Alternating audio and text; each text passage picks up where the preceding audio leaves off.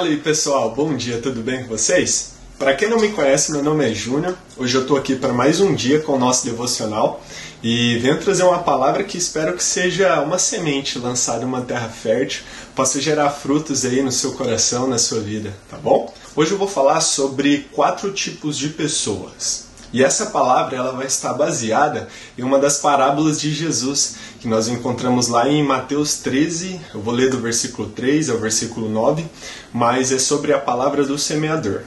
Diz assim a palavra do Senhor: O semeador saiu a semear.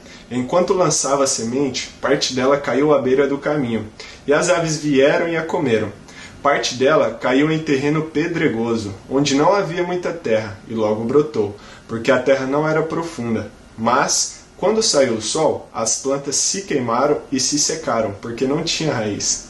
Outra parte caiu entre espinhos, que cresceram e sufocaram as plantas. Outra ainda caiu em boa terra, deu boa colheita a cem, a sessenta e a trinta por um.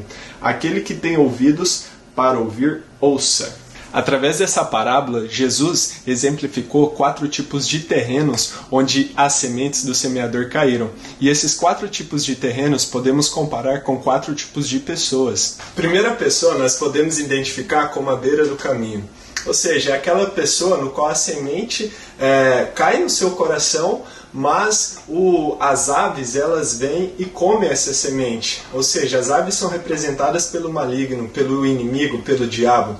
Então ela é aquela pessoa que pode até estar no culto, pode até estar ouvindo a palavra do Senhor, mas a sua mente ela está tão povoada de outras coisas que ela que essa semente ela não consegue brotar, não consegue gerar frutos, não consegue sequer penetrar no coração dessa pessoa.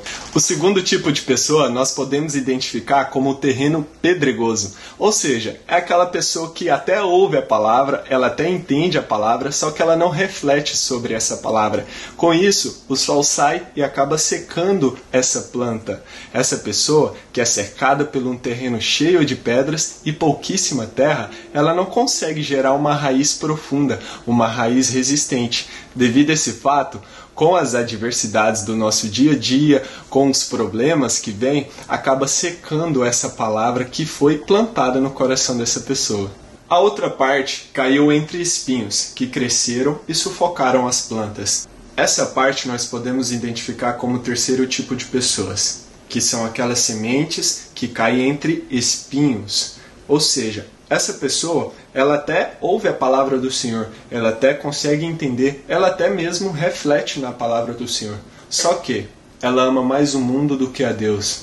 Quando essa palavra começa a crescer, vem as preocupações da vida, ou seja, preocupação com dinheiro, preocupação com as coisas que vão acontecer e acaba sufocando essa palavra, impedindo com que essa palavra gere fruto na vida dessa pessoa.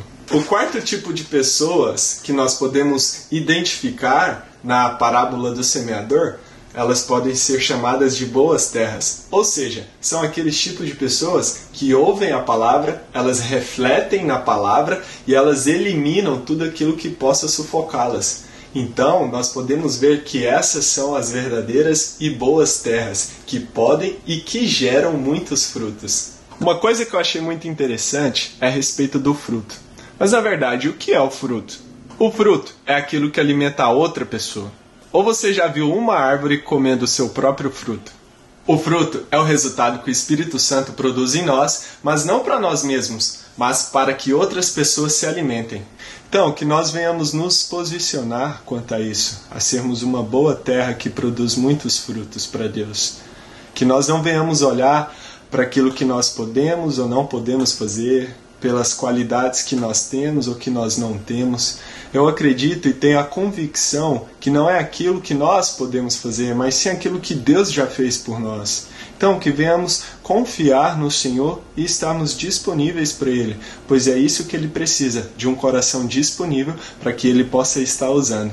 Eu me encorajo e te encorajo a buscarmos, a sermos essa boa terra, que recebe a palavra do Senhor com perseverança, com um coração sincero e que assim nós podemos produzir frutos a 30, a 60 e a 100 por um.